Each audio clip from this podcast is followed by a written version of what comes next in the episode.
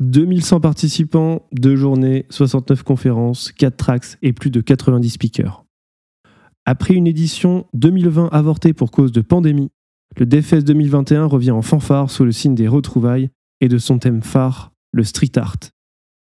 Bienvenue dans le septième épisode de Frontend Chronicles. Je suis Benjamin Ozano et je co-anime cet épisode avec Denis Souron.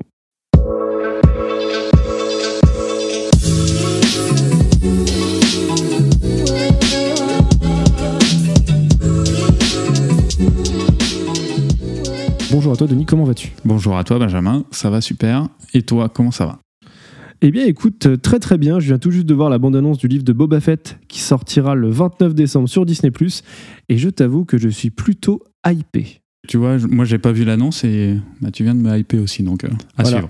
Trêve de plaisanterie, aujourd'hui on parle de quoi Denis? Eh ben, on parle du DevFest qui vient de se terminer tout juste, donc c'est encore bien frais dans nos esprits. Euh, on avait prévu, il, me semble initialement, de discuter de Next 3. Et en fait, alors déjà on s'est trompé sur une partie, c'est qu'en fait c'est la bêta qui est sortie euh, au début du mois dernier. Et donc du coup il manque encore euh, quelques features intéressantes comme la génération statique. Et du coup, on a profité pour échanger avec le thème qui était prévu pour l'épisode 8 à la base, qui est le DevFest. On va parler des conférences qu'on a vues, des conférences à regarder en replay et vraiment à ne pas manquer. Et puis bah, les autres qui nous ont peut-être un peu moins marqué. Et voilà. Et puis après, pour Next, eh ben, ça sera pour le mois prochain, avec, euh, moi j'espère en tout cas, les fonctionnalités qui auront bien avancé. Il y a de la doc, tout n'est pas encore prêt, donc euh, on espère que le mois prochain, on aura un sujet un peu plus abordable et euh, bah, quelque chose de plus sympa à vous présenter. Mais revenons au sujet du jour, qui est le DevFest 2021, et on a découpé les conférences autour de quelques thèmes. Ouais, juste pour préciser qu'on s'est concentré surtout sur les problématiques euh, front-end. Il y a aussi beaucoup de conférences sur de la sécurité, du cloud, du back-end aussi, et plein d'autres problématiques qui sont liées de, près ou de loin au métier de développeur, ou même aux autres métiers qui gravitent autour, euh, designer.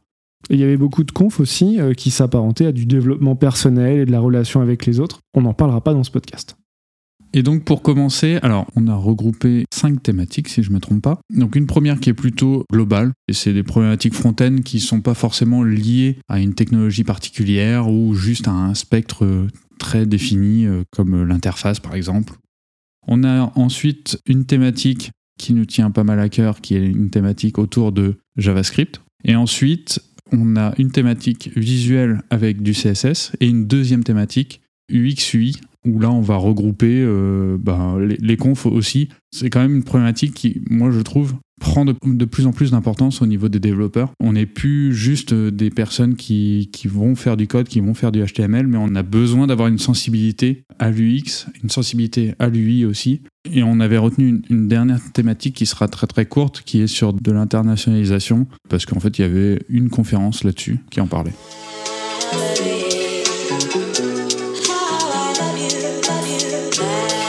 Donc, euh, je propose qu'on attaque la thématique euh, globale. Une conférence que moi, j'ai pas vue personnellement, mais qui pouvait être intéressante, c'est Component Driven Development. Je pense que ça doit vous parler à tous. Si ça vous parle pas, c'est euh, des choses qui sont poussées par tous les frameworks actuels.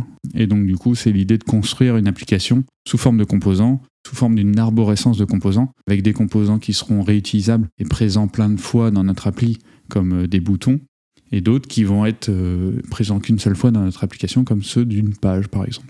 Donc Debbie O'Brien, qui est une conférencière internationale, elle a fait pas mal de talks sur son site web, on peut le voir, notamment autour des composants et de Next.js. Elle a fait également pas mal de, podcasts et d'interviews. Rien que ça, en fait, ça fait partie des, des, speakers influents qui ont été invités à ce DevFest. Et donc je pense que ça mérite quand même le coup d'œil. Oui, bah typiquement, moi, ça fait partie des confs que, que j'ai pas pu voir le jour J et ça serait parmi les premières que je vais aller voir dès qu'on aura les replays. Hein. Enchaînons avec Art et Entropie du chaos dans ton fontaine. Alors je crois que Denis, tu l'as pas vu celle-ci par contre. Non, une deuxième conférence que j'ai pas vue. Décidément, on commence. Euh, commence fort. On a très bien choisi nos sujets. Exactement. Alors ouais, le, le titre euh, paraissait intéressant, la description moyennement j'ai préféré aller voir une autre conf, mais, mais tu l'as vu du coup, je pense, euh, Benjamin, c'est ça Oui, c'est ça. Alors moi, ça fait partie des confs que j'essaie de, de, voir, en fait, qui sont un peu euh, différents du 100% tech. En fait, cette année, je me suis rendu compte que toutes les confs qui étaient purement techniques ou euh, qui touchaient un petit peu ce que je connaissais déjà, eh bien, soit je me suis un peu embêté, J'avais l'impression d'être vraiment à côté du sujet. Le speaker, il parlait très bien, mais voilà, je, passais à côté des sujets. Et donc, ça fait partie des, des qui ont suscité mon intérêt et j'ai pas été déçu. Alors pourquoi? Parce qu'en fait, ça fait partie également des confs où le fond rattrape la forme en termes de qualité. Le fond, c'est quoi?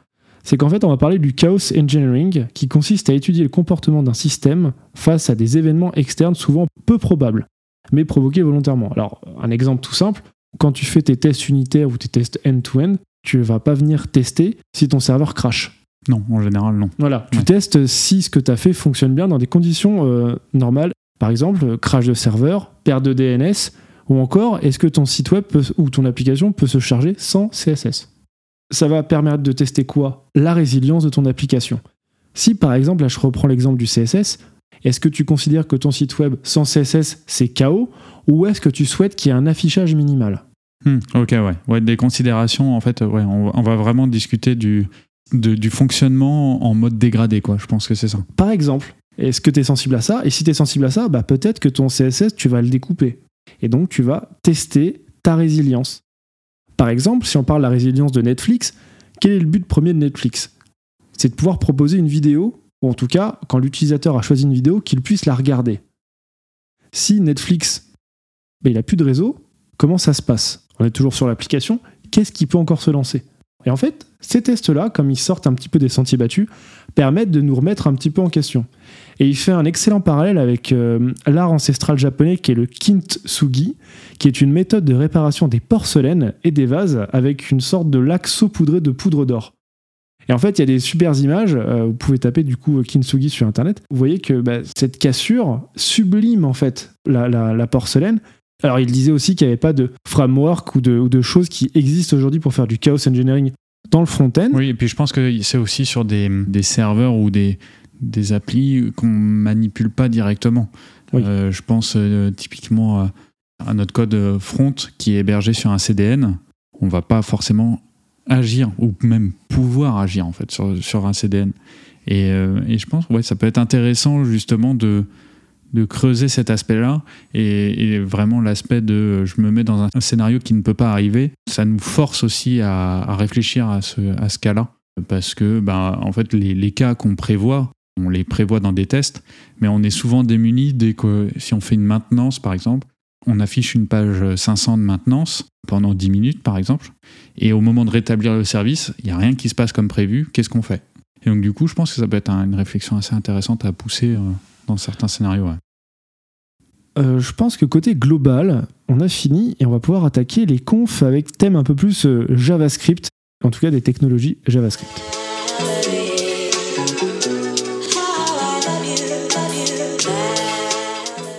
Alors, qu'est-ce que tu peux nous dire de React Query, le state facile pour React, Denis?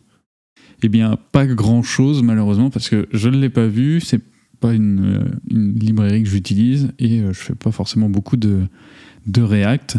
Mais euh, le, peu que j'ai pu euh, en comprendre, c'est que ça s'apparente à tout ce qui existe, bah, tout ce qui pourrait exister, par exemple, côté Angular avec le transfert cache, donc qui permet de transférer des données euh, de votre serveur vers votre euh, browser. Voilà, donc quand on envoie une page qui est générée côté serveur, on a aussi un état qui est calculé. Et donc on va pouvoir passer des informations directement à l'application côté navigateur, histoire qu'on ne refasse pas certains appels. Et aussi ça permet d'envoyer des informations particulières aussi, suivant le type de client. Euh, voilà, mobile, desktop, suivant le navigateur, on peut aussi cibler des éléments en plus. Alors je te rejoins sur le côté euh, je ne l'ai pas vu, parce que je ne l'ai pas vu non plus. Comme tu l'as dit, en fait React, euh, même si j'en fais un petit peu, c'est pas forcément euh, ma libre, mon framework de, prédilection. Mais effectivement, c'est des, confs. Alors là, c'est plus sous un format cookie, donc 15 minutes. et c'est dit niveau intermédiaire, donc effectivement plus abordable pour des gens qui ont fait du Redux, du Mobix ou du contexte API. Voilà. Là, par contre, Denis, je sais que tu vas pouvoir en parler parce que tu as été la voir, c'est vite le Webpack Killer. Alors, moi, je ne l'ai pas vu, justement, j'ai hâte de savoir ce que tu en as pensé. C'est une conférence euh, pour laquelle j'ai hésité à aller, euh, non pas parce que le sujet n'est pas intéressant, mais plutôt parce que ça ciblait euh, les, débutants. Et donc, ça m'a fait un petit peu peur et, et j'avais raison d'avoir peur parce que même si la techno est très intéressante et prometteuse, bah, En fait, moi j'ai trouvé que la conférence n'allait pas forcément assez loin. Alors, oui, bien sûr, on, nous montre la mise en place euh, de l'outil, on nous montre euh, des exemples, mais c'est vrai que moi j'ai été un peu déçu là-dessus. Alors peut-être expliquer quand même de quoi ça cause. Donc Vite, c'est un, un, bundler, comme euh, Webpack ou Rollup. Et du coup, Vite, qui s'annonce comme un game changer en fait dans le milieu. Pourquoi? Parce que on a carrément un changement de monde. Aujourd'hui, les bundlers qui existent en fait vont lire absolument tout le code qu'on a, construire un bundle et ensuite pour notre serveur de développement par exemple, eh ben, ils vont euh, rendre ce serveur accessible. Et là où Vite se place comme euh, une alternative vraiment moderne, c'est qu'on va utiliser la puissance des ES modules en JavaScript pour charger uniquement ce qu'on a besoin.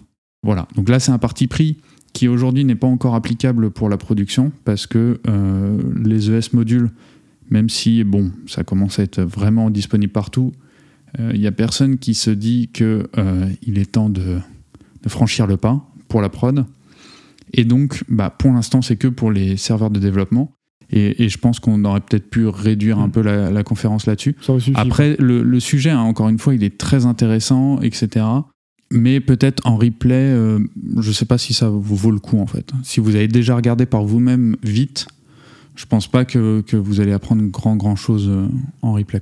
Peut-être une vulgarisation en français. peut-être avec un cas pratique. Ça, c'est vrai, par contre, Alors moi, effectivement, comme je le disais tout à l'heure, euh, je ne l'ai pas vu. En revanche, j'ai eu pas mal de bons retours, enfin d'excellents retours de personnes qui, ne font pas du web, ou en tout cas qui sont plutôt back à la base, qui étaient venus là pour comprendre un petit peu, voilà, euh, Webpack Killer, il y avait les mots-clés qu'il fallait dans la conférence, et eux ont été agréablement surpris euh, sur cette technologie. Euh, donc effectivement, eux, à mon avis, ils, ont, ont pas du tout entendu parler avant. Donc c'est encore une fois, il faut faire attention quand vous allez voir des confs, bah, finalement, euh, si là, il y avait marqué vraiment débutant, toi comme moi, Denis, on connaissait déjà un peu vite. Donc moi, je suis pas étonné que tu te sois un petit peu embêté, euh, on va dire, au milieu de la conférence quand tu quand as vu que bah, ce qu'il montrait, c'était pas très très avancé. Et du coup, toi, Benjamin, t'es pas venu voir vite, c'est parce que tu regardais une autre conférence sur, sur laquelle j'aurais pu aller parce qu'elle m'intéressait aussi. C'est sur le code legacy et c'était comment sortir du code legacy en JS, si je ne me trompe pas. Voilà, alors en fait, c'est plus un live debugging et coding, voilà ce que c'était. Et euh, si, bah, comme un peu ta conférence, Denis, si vous êtes déjà un petit peu chevronné en, JavaScript, ou en tout cas en refactorisation de code, en clean code, en clean architecture, euh, vous n'allez pas vraiment apprendre grand-chose. Il va reprendre des grands principes, et il décrit un petit peu sa méthode, comme quoi voilà, faut faire un commit par refacto pour pouvoir euh, rejouer un petit peu l'historique à l'envers également. Et euh, ce qui était intéressant, c'est qu'il montrait aussi que c'était important d'avoir des tests unitaires pendant que vous faites de la refacto, parce qu'à chaque fois qu'il touchait à des méthodes, qu'il les déplaçait, qu'il les refactorisait, on avait euh, toujours une cinquantaine ou une soixantaine de tests unitaires qui, se rejouaient dans la console. Eh ben, il y a des choses qu'il oubliait aussi et ça nous permettait de se remettre un peu en alerte. Alors, si on est débutant, je vais dire débutant ou moyennement expérimenté et qu'on a envie de, voilà, de se reprendre un peu la tête avec lui, c'est une super conf. le speaker est bon, la présentation du code legacy est bonne, il n'y a aucun problème. Si vous êtes un peu chevronné et que vous êtes adepte déjà de la clean architecture et du clean code, voilà, vous n'allez pas apprendre grand-chose. Et du coup, si vous ne connaissez pas euh, clean code ou coder proprement euh, pour nos amis québécois, euh, on vous mettra un petit lien dans les notes de l'émission. Et du coup, je propose qu'on enchaîne avec Next.js à la rescousse de mon front-end. Je crois que c'est une conférence que tu n'as pas vue, Benjamin. Ouais, alors pourquoi? Parce que j'en ai déjà fait un petit peu. Donc du coup, je voulais pas retomber dans, le piège de vite, par exemple. Par contre, toi, qui n'es pas forcément adepte du React, tu t'es peut-être dit que ça pouvait être intéressant pour toi, alors je t'en prie. Je suis allé voir parce que, comme tu le disais, euh, React, j'en ai pas fait beaucoup, et du Next euh, encore moins. Et pour le coup, euh, même si la techno ne vient pas de sortir, hein, la V1 de Next c'était en 2016, donc, donc ça, ça, date un petit peu.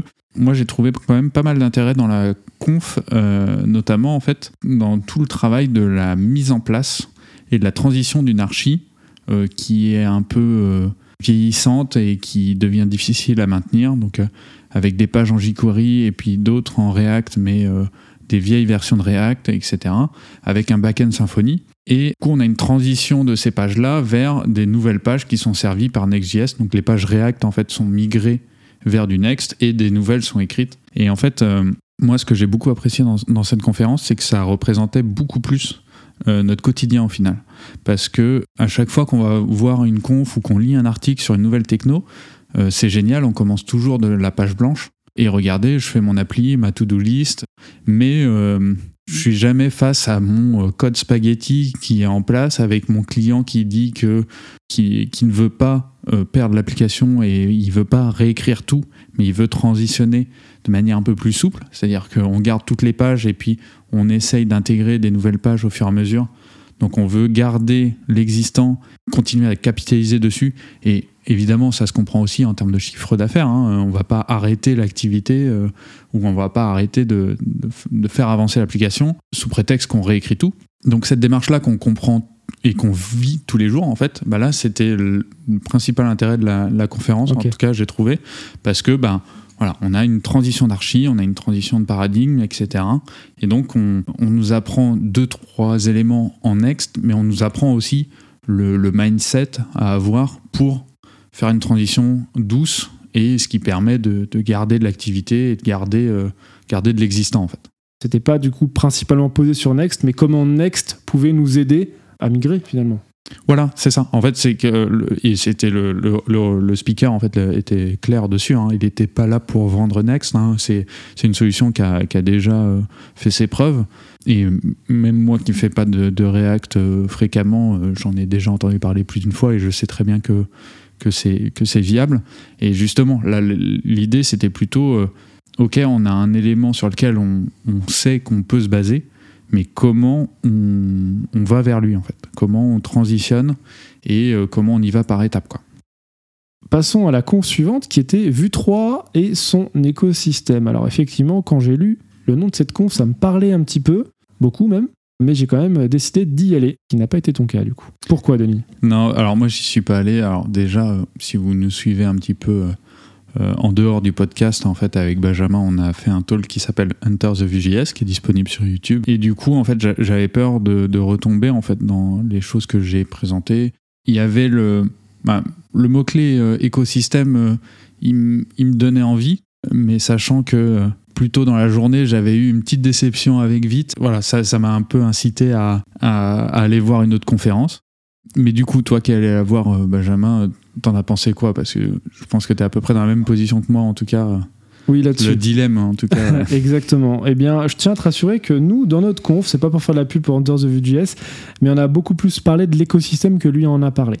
Le niveau de la conf, c'était intermédiaire. Alors, effectivement, il a, il a parlé de la nouvelle API qui s'appelle l'API Composition. Il a parlé également de, de, de la simplification qu'il y a aujourd'hui pour gérer des composants asynchrones et le fait qu'on puisse utiliser du TypeScript nativement il parle aussi donc de l'écosystème. Hein, ce que je disais, c'est que euh, vu routeur, vu X, et il passe énormément de temps à parler de V validate. Bah, moi, je m'attendais à avoir beaucoup plus d'écosystèmes. Pourquoi on parle pas de Vite? Pourquoi euh, on parle pas de vue presse J'ai l'impression qu'il a parlé de sa stack qu'il a en ce moment. Donc un peu déçu. C'était à la fois trop péchu sur certains points et pas assez complet. Je sais pas si je suis clair dans mon, dans, mon hmm. discours. Peut-être euh, du coup le titre qui était trop large peut-être resserrer le sujet. Ouais, parce que c'est, on parle de Vue 3, c'est sûr. L'écosystème, non, on parle pas tout à fait de tout son écosystème. En tout cas, on balaye pas l'écosystème. Ouais, ça nous arrive euh, quasiment toujours euh, à chaque édition d'avoir euh, une ou deux conférences où en fait le, le contenu matche pas complètement avec le titre. Et c'est vrai que c'est assez frustrant en fait sur le, sur le coup. C'est ça. Même si le sujet peut, peut être très très intéressant. Et enfin, dernière conf qu'on a retenue dans la catégorie JS, c'est retour d'expérience sur Remix. Denis, tu l'as pas vu Non. Je l'ai pas vu non plus. Et on connaissait pas parce que c'est un framework React avec du server-side rendering qui est sorti en bêta le 29 avril de cette année, qui est en preview déjà depuis l'année dernière. Donc c'est intéressant de le savoir. Euh, je pense que vous, euh, développeurs React, ça peut vous intéresser. C'était une, euh, une conf, euh, même euh, j'ai partagé avec plusieurs, plusieurs devs ensuite, qui, était plutôt intéressante. Je vous propose de, de voir ça pour vous hein, dans, dans, les replays. je pense que c'est vraiment une conf à aller voir.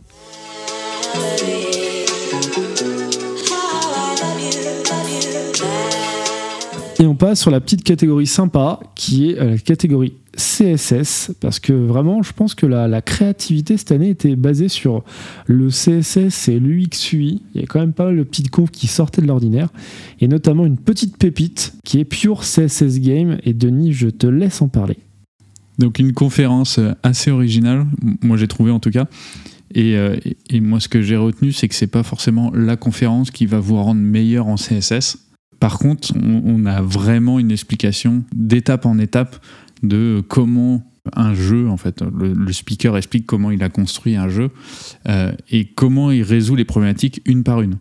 Et au début, je m'attendais pas à ce qu'il nous explique toutes les embûches qu'il a eues, mais, euh, mais en fait, c'est vraiment ce qu'il a fait pendant la conférence. Et donc, c'était vraiment rigolo.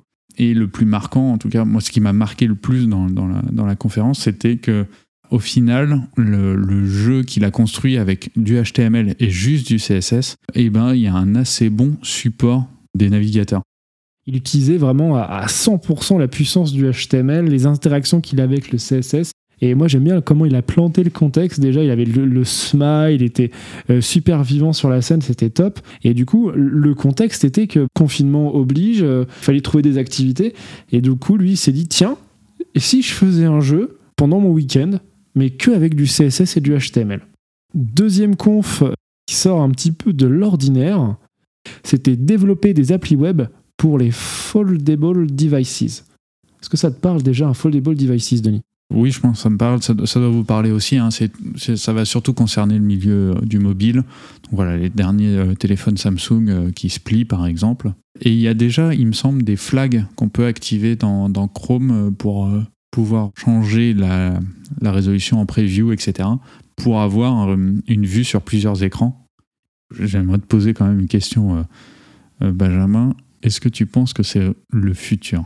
Le côté pliant, je ne sais pas. En tout cas, pour moi, ça, c'est une, véritable innovation. On critique telle ou telle marque, que ce soit euh, Samsung, que ce soit Apple, sur le manque d'innovation mais que dès qu'on sort de ces sentiers battus, donc pour le Fold 2 et le Fold 3, euh, donc qui est le téléphone pliant de Samsung, ou bien euh, le Flip, et ça ouvre bah, du coup une nouvelle façon d'interagir avec son smartphone, les gens nous disent oulala, attention, euh, j'utiliserai jamais ça. Alors vous voulez de l'innovation ou pas? C'est la question. Alors on aime ou on n'aime pas, ça c'est pas le souci. Par contre, bah, c'est innovant. On sort d'un, fonctionnement. C'est vrai qu'à l'époque, il y a même Huawei qui avait fait un, un écran déroulant. C'est-à-dire pareil, hein, c'est un écran pas qui se plie, mais qui se replie sur lui-même, hein, sous comme, comme un, un, rouleau de sopalin qu'on déplie, par exemple. La vraie réponse que je peux t'apporter, est-ce que c'est le futur? Je ne sais pas. Par contre, c'est innovant. Et c'est tellement innovant que ça fait du boom, parce qu'on est la troisième itération du Fold chez euh, Samsung. Google a sorti il y a, très peu de temps euh, Android 12 L, qui est un Android 12 spécialement conçu pour les écrans euh, larges. Alors, qu'on y croit ou qu'on n'y croit pas, il y a quand même une tendance qui s'en dégage depuis déjà un certain temps. Et de toute façon, si le marché émerge, en tant que développeur Fontaine, on y sera confronté tôt ou tard. C'est-à-dire qu'au bout d'un moment, si le marché existe et qu'il représente une part non négligeable de notre euh, cible, eh bien, euh, on sera bien obligé, en tout cas, de au moins faire la partie CSS pour s'adapter à, à ces périphériques-là.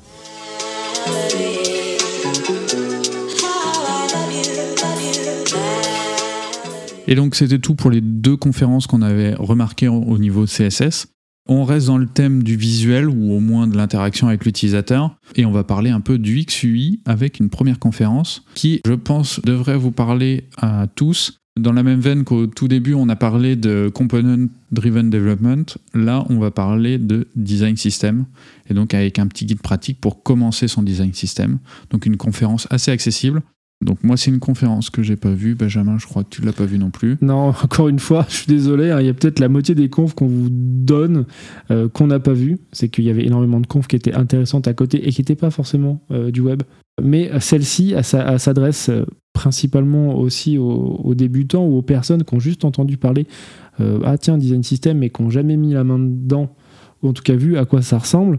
Et donc du coup c'est pas une conf de prime abord qui allait m'intéresser. Euh, par contre, oui, je la regarderai aussi en replay, savoir si euh, j'ai rien loupé. Je te propose d'enchaîner sur une deuxième conf qui est un peu dans le même thème, euh, qui est la dette UI en finir avec les interfaces jetables qu'on a vues tous les deux, puisque la personne hein, qui était développeur, euh, et pas développeur, hein, qui est designer UX UI, parle également euh, de design system euh, dans son talk. et au, niveau des méthodologies, il utilise aussi son. Parce que tu disais qu'il était, il était pas dev, mais il a un passé de dev. Voilà.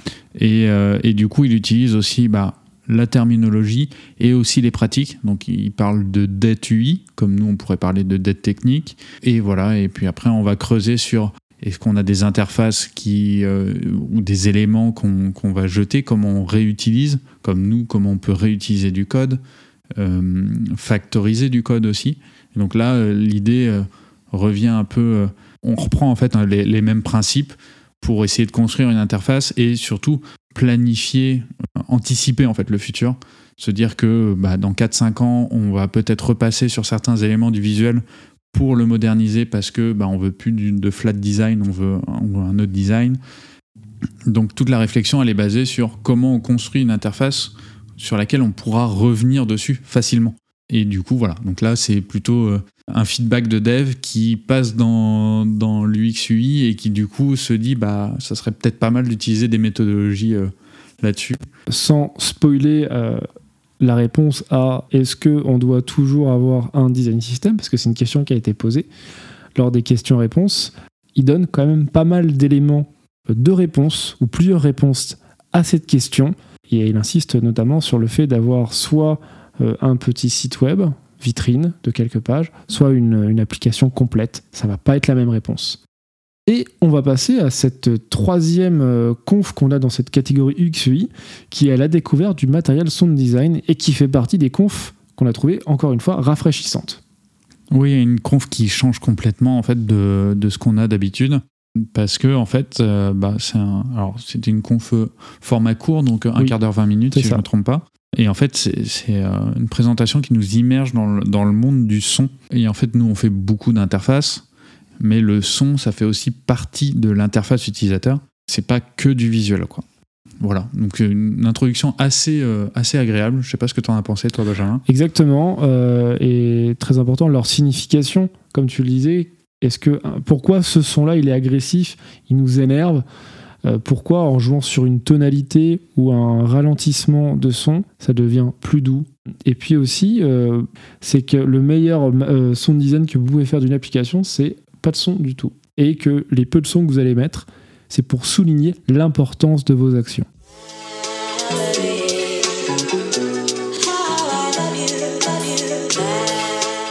Et du coup, on arrive à la fin de ce résumé des confs web, euh, web et front-end. Et je te propose, Denis, bah, de nous donner ton avis sur ce, sur ce et ces deux jours de, festival. Bah, moi, j'ai trouvé que c'était une édition euh, un peu en, demi-teinte, je dirais. Euh, pourquoi? Parce que, bah, en fait, il y a eu un an de décalage. Donc, déjà, on reste sur notre fin par rapport au rythme habituel. Et au moins pour la partie front-end, j'ai rien trouvé de très. Euh, euh, comment dire De vraiment euh, nouveau, en fait. Vraiment quelque chose qui émerge, qui va tout casser. et. en fait, je pense que ce qui me manque, il me manque une conf avec un effet waouh, mais sur une technologie. Parce qu'en fait, voilà, des effets waouh, j'en ai eu quelques-uns, notamment la conférence qu'on vient de parler sur le Material Sound Design mais aussi sur, sur Pure CSS Game, où là, euh, c'était vraiment intéressant. Et du coup, voilà, on, a vraiment la sensation de découvrir des choses. Mais de manière générale, euh, je suis resté un peu sur ma faim. Euh, au niveau front, en tout cas, c'était c'était moyen, en fait. C'est mon appréciation. Hein. Autant sur les problématiques de, de, cloud, par exemple, c'était plutôt poussé. Et les confs auxquels j'ai pu assister, il y avait des choses vraiment intéressante. Ok. Rien de. On est dans une continuité. Oui, c'est ça.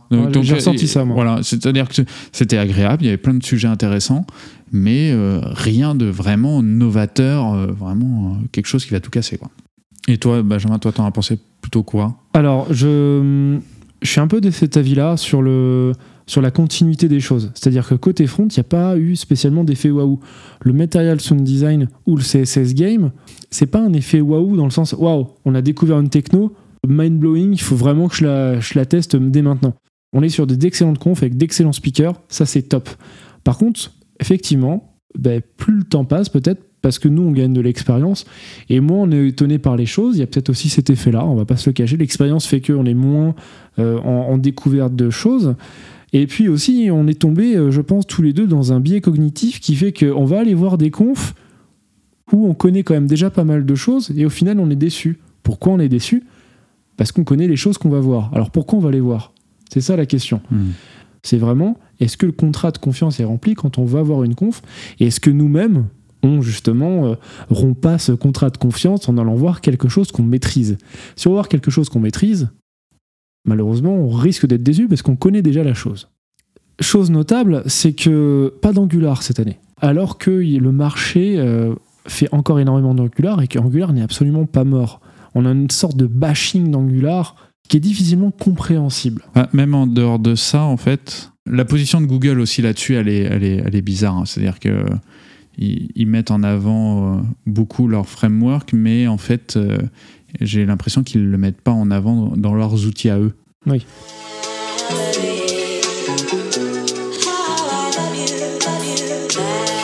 Du coup, merci Denis pour cet épisode.